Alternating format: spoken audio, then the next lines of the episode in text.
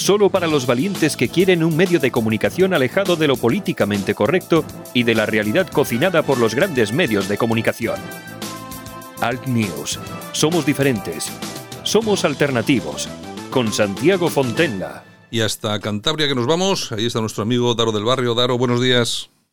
Muy buenos días, Santi. Muy buenos días a todos los amigos y amigas de Radio Cadena Española. Nos levantamos con mucha energía porque estamos casi en el ecuador de la semana y en ese Ecuador con fiesta incluida, que está la fiesta de todos los santos, bueno, fiesta, festividad, vamos a decir, día festivo, porque mucha gente pues eh, tiene ahí el, el, recuerdo también de sus seres queridos que después en el Día de Fieles Difuntos pues se rinden homenaje llevando flores, ¿no?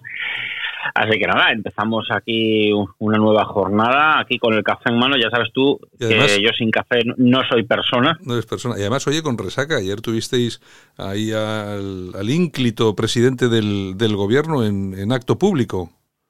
En acto público, pero bueno, pero qué descafé. Mira, eh, eso sí que ha sido un acto descafeinado. Y, eh, porque te voy a decir, eh, como barómetro te puedo apuntar, barómetro de asistencia, de, afluencia de público y demás, y eso que se supone que se ha desplazado gente de todo el resto de la provincia de Cantabria para, para escuchar aquí al amigo Pedro Sánchez. Pues te diré que ha sido de los de las pocas veces que ha habido evento en el Palacio de Festivales y he podido aparcar a la primera.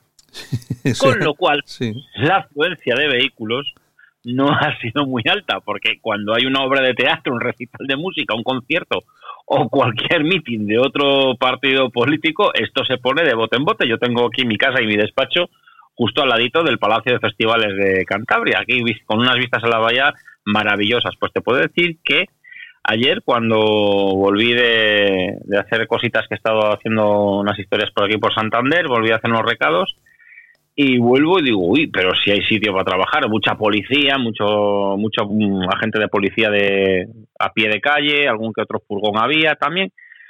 Pero digo, bueno, yo pensaba que era otra cosa lo que se estaba moviendo, pero resulta que está nuestro excelso presidente del gobierno aquí en el Palacio de Festivales de Cantabria, y hay sitio para aparcar, con lo cual es que no ha habido mucha gente. Bueno, yo, eh, hombre, tenías que haber esperado a ver que saliese la gente a ver si había afluencia o no, porque igual son todos de estos buenistas ecologistas veganos que van todos andando en bicicleta.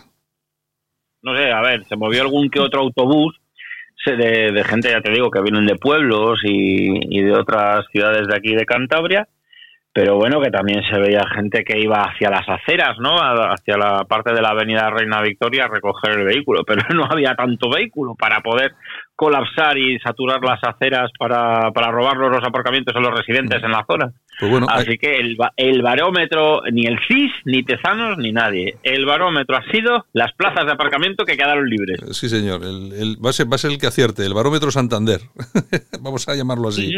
Bueno, oye, pero tú fíjate que está haciendo, está en plena campaña el, el presidente, pero tú fíjate cómo es el tipo que él tiene miedo a que le piten. Ya sabes tú que se celebraba estos días el, el 22 Congreso Nacional de la Empresa Familiar. El año pasado fue, lo que pasa es que al final le pitaron y este año se ha, escapado, ha dejado a las pequeñas y medianas empresas, las ha dejado tiradas y se ha ido, pues no sé, habrá ido por ahí a hacer alguna, alguna, algún acto público, pero para que nuestra, nuestros oyentes se den cuenta de qué tipo de persona que, vamos, eh, en principio, tener miedo a que te pite alguien, pues ya tiene lo suyo. Y segundo, dejar tirados a, un, a, un, a una organización como la, la Nacional, la Organización Nacional de Empresa Familiar, pues me parece bastante fuertecillo.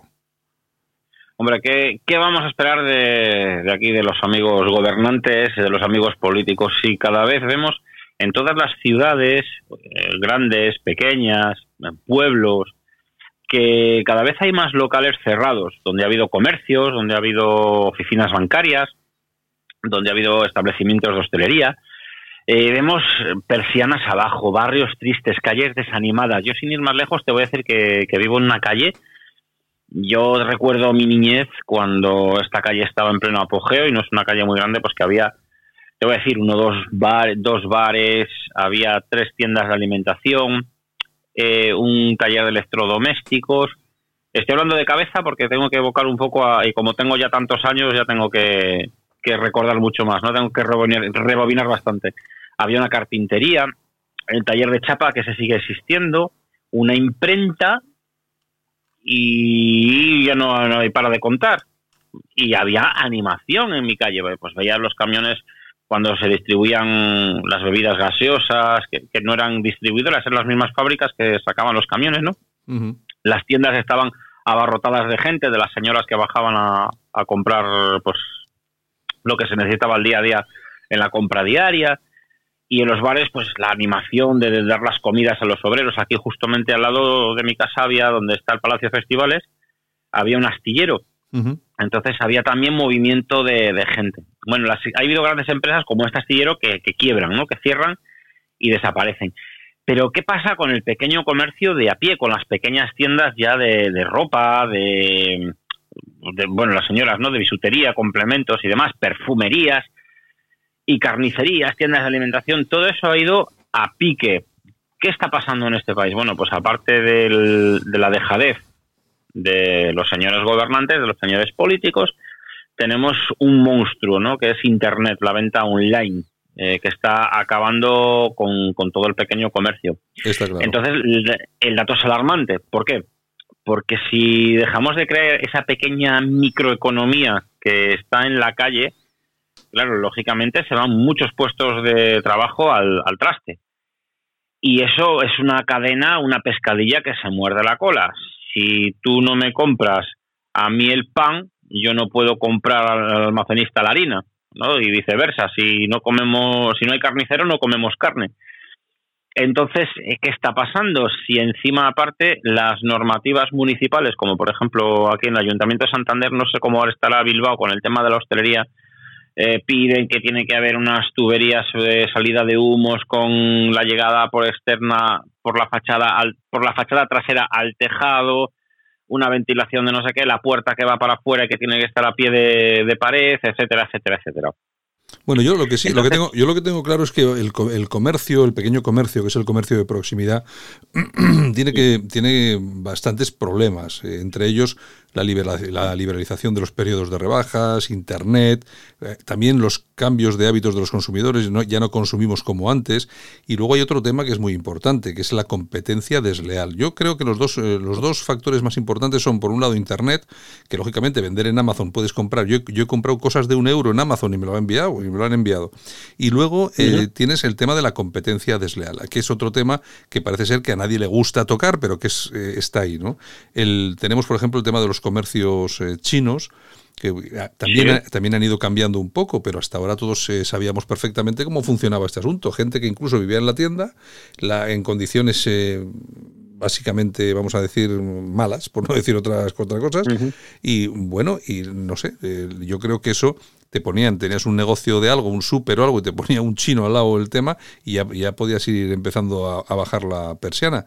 Y bueno, con todos las temas, los temas falsificados, todo lo que ha llegado de China de, de baja calidad. Además hay que recordar que todos estos productos son baratos porque en China se sigue utilizando mano de obra esclava, es decir, ahí eh, la producción eh, se está dedicada a mucha gente que son mm, prácticamente esclavos, que luego eh, oyes cuando vienen aquí, cuando viene aquí el presidente chino a España, no sé si te acordarás, que lo recibieron con todos los honores ahí en el Parlamento, lo dejaron hablar.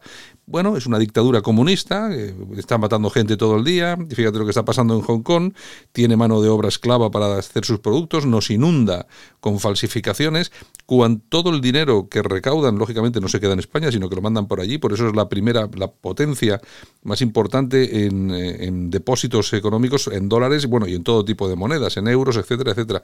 Es decir, que el pequeño comercio no puede no puede luchar contra esto. Y luego lo de Internet, que ha cambiado de una forma la perspectiva de todo este asunto de la compra y la venta, que es para, esto es para estudiarlo aparte, además porque lógicamente ya lo estudian aparte. Pero yo me sigue llamando la atención lo de Amazon, Daro, que compres algo de dos euros y que te lo manden a casa. Es una cosa... Que te sirvan, porque además es que te voy a decir, en Amazon mismamente el cartón en el que viene envuelto el producto ya vale más, casi, y el transporte y las horas del empleado, el gasoil que se emplea para llevarte ese producto de dos euros ya vale mucho más. Pero volvemos a lo mismo, a la mano de obra esclava, a la mano de obra barata, ¿no? Ese tipo de plataformas de compras online eh, tiene personal en los centros de distribución a los que pagan poquísimo. De hecho, en Madrid me parece que hubo una huelga bastante importante en, el centro de distribución de Amazon porque no les pagaban las horas extras, les hacían trabajar a destajo y encima el trato no debía de ser tampoco muy humano. Eh, pasa con Deliveroo, pasa con Globo, pasa con eh, con estas eh, con Uber Eats, ¿no? Que tienen a los riders que llaman ellos, a los chicos que van chicos y chicas que van con las bicicletas que les pagan poquísimo sea, eh, el, tema que es la ganancia que están teniendo, ¿por qué? Porque invierten poco en, pagar a la gente, pero luego cobran como el que más. Y la diferencia está en que el pequeño comerciante tiene que saber que pagar una serie de impuestos, tiene que pagar el alquiler del local, el que, el que lo tiene subarrendado, lógicamente, porque el que tiene, lo tiene en propiedad, pues tiene que pagar la hipoteca. O sea que tal por, por uno por otro tienen que estar pagando por el local. Aparte, pues sus autónomos, sus seguros, si tienen algún empleado, la seguridad social y el sueldo del empleado. Entonces ahí la balanza ya está desequilibrada totalmente. Ya no pueden competir, como dices tú, con estas potencias. Los chinos, pues eh, estamos hablando de, como has dicho, viven en condiciones insalubres en la tienda. Las tiendas, la limpieza que tienen deja muchísimo que desear en algunos casos, ¿no? Yo he visto algunas tiendas de chinos que la verdad, eh, pega un tufo que dices, bueno, aquí hay carne podrida o algo porque huele fatal. en otras, pues no. No, sería, la primera vez, no sería la primera vez que se caza alguno de... No sería la primera vez que, y que, se han incluso cerrado restaurantes chinos. Aquí en, Santander hubo uno que lo clausuró Sanidad porque tenía, vamos, la, parte de la despensa hecha una auténtica pocilga, una guarrada, ¿no? De todas formas, fíjate, Daro, el tema, de, el tema que comentamos del comercio de por Internet, Tú fíjate si es importante porque el, a nosotros que nos hacen, eh, no sé, disponer de 4.000 temas de seguridad en las páginas web, eh, hay que avisar a la gente de las cookies, de no sé qué, todas estas tonterías que no sirven para nada pero que te obligan a ello. Pero tú fíjate que las grandes corporaciones de Internet, es en Google sobre todo, Amazon, o sea, cómo eh, te siguen controlan todo lo que haces. Amazon sabe perfectamente eh, a qué hora te levantas, a qué hora te acuestas, cómo vas eh, al trabajo, si en coche o en autobús, eh, qué es lo que más te gusta, si te gusta el porno porque ves vídeos pornos, yo qué sé, lo controlan todo sobre ti y también saben lo que te gusta porque ves cosas.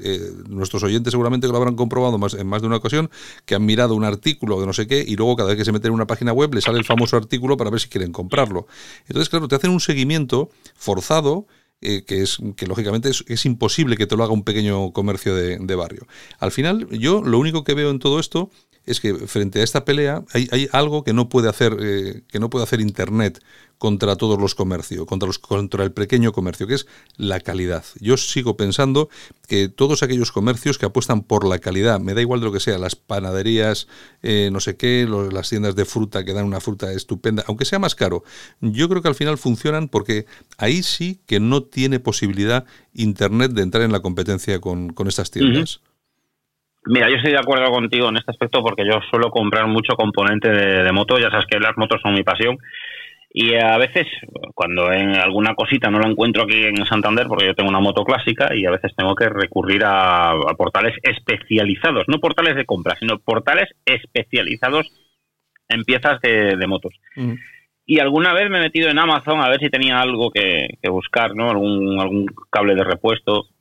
Y te voy a decir que me sorprendió una crítica, bueno, una serie de críticas negativas eh, por un cable de embrague, fíjate, un cable de embrague corriente y moliente de una moto, ¿no? Eh, las críticas que tenía de los clientes en, Amazon eran negativas porque venían todos los cables rotos.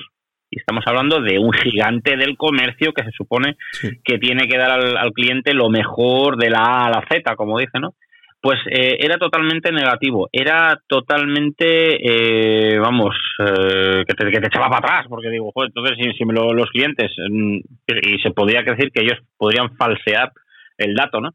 Los clientes dicen que las piezas vienen mal, digo, bueno, pues ya me tira para atrás, ¿dónde me voy? A un portal especializado, pero si yo, en Santander, que es una ciudad pequeña y no hay tampoco muchos almacenes de, de este tipo de cosas, si yo tuviera aquí en Santander un, un, almacén especializado, una tienda especializada en estos productos, yo me voy a esa tienda. ¿Por qué? Porque a mí me gusta que me atienda una persona que sabe de lo que, de lo que está hablando, sabe lo que le voy a pedir o lo que me, o lo que me va a venir mucho mejor ah, por si yo pido algo que, que no, es no es el artículo acertado, ¿no? Eh, pasa que, que el, el, dependiente sabe, te dice, te aconseja, ves, lo palpas, vas a probarte un casco de moto y, lo pruebas, lo ves en el momento y, te lo llevas.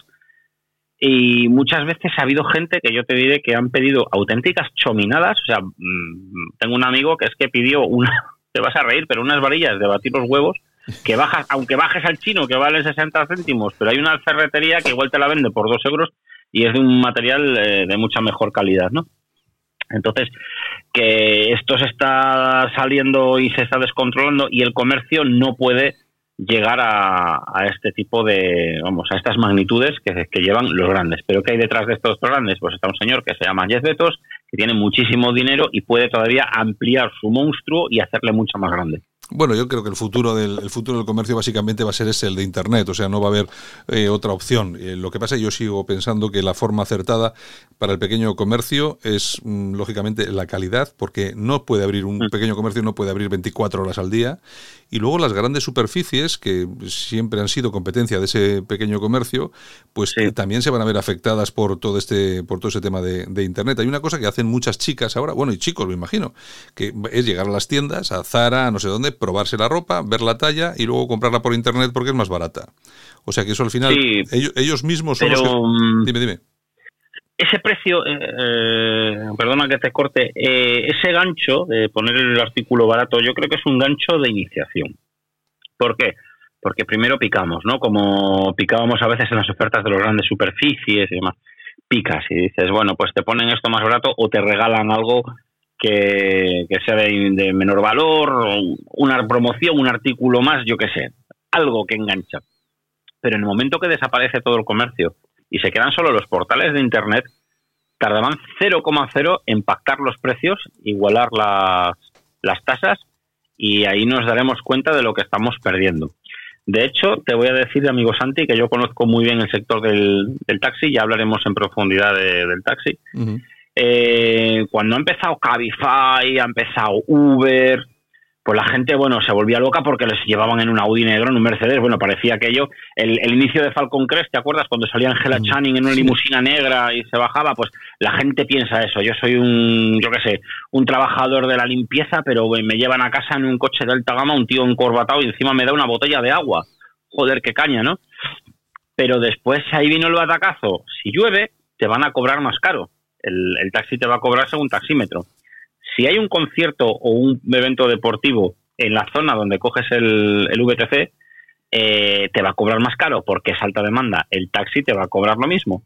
Entonces ese gancho, ese gancho ya se fue muriendo. ¿Por qué? Porque ya después lo que era tan barato ya no era tan barato también había sueldos miserables a los conductores, pero luego eh, evasión de impuestos, porque ya, bueno, Uber y Cabify ya se sabe que tributan gran parte de lo que, se, de lo que recaudan fuera de España y, el precio pues lo han incrementado. Eh, de hecho, han metido unas patadas porque hay aplicaciones que te dicen el precio de un trayecto a otro, lo haces en taxi y te mueres de risa.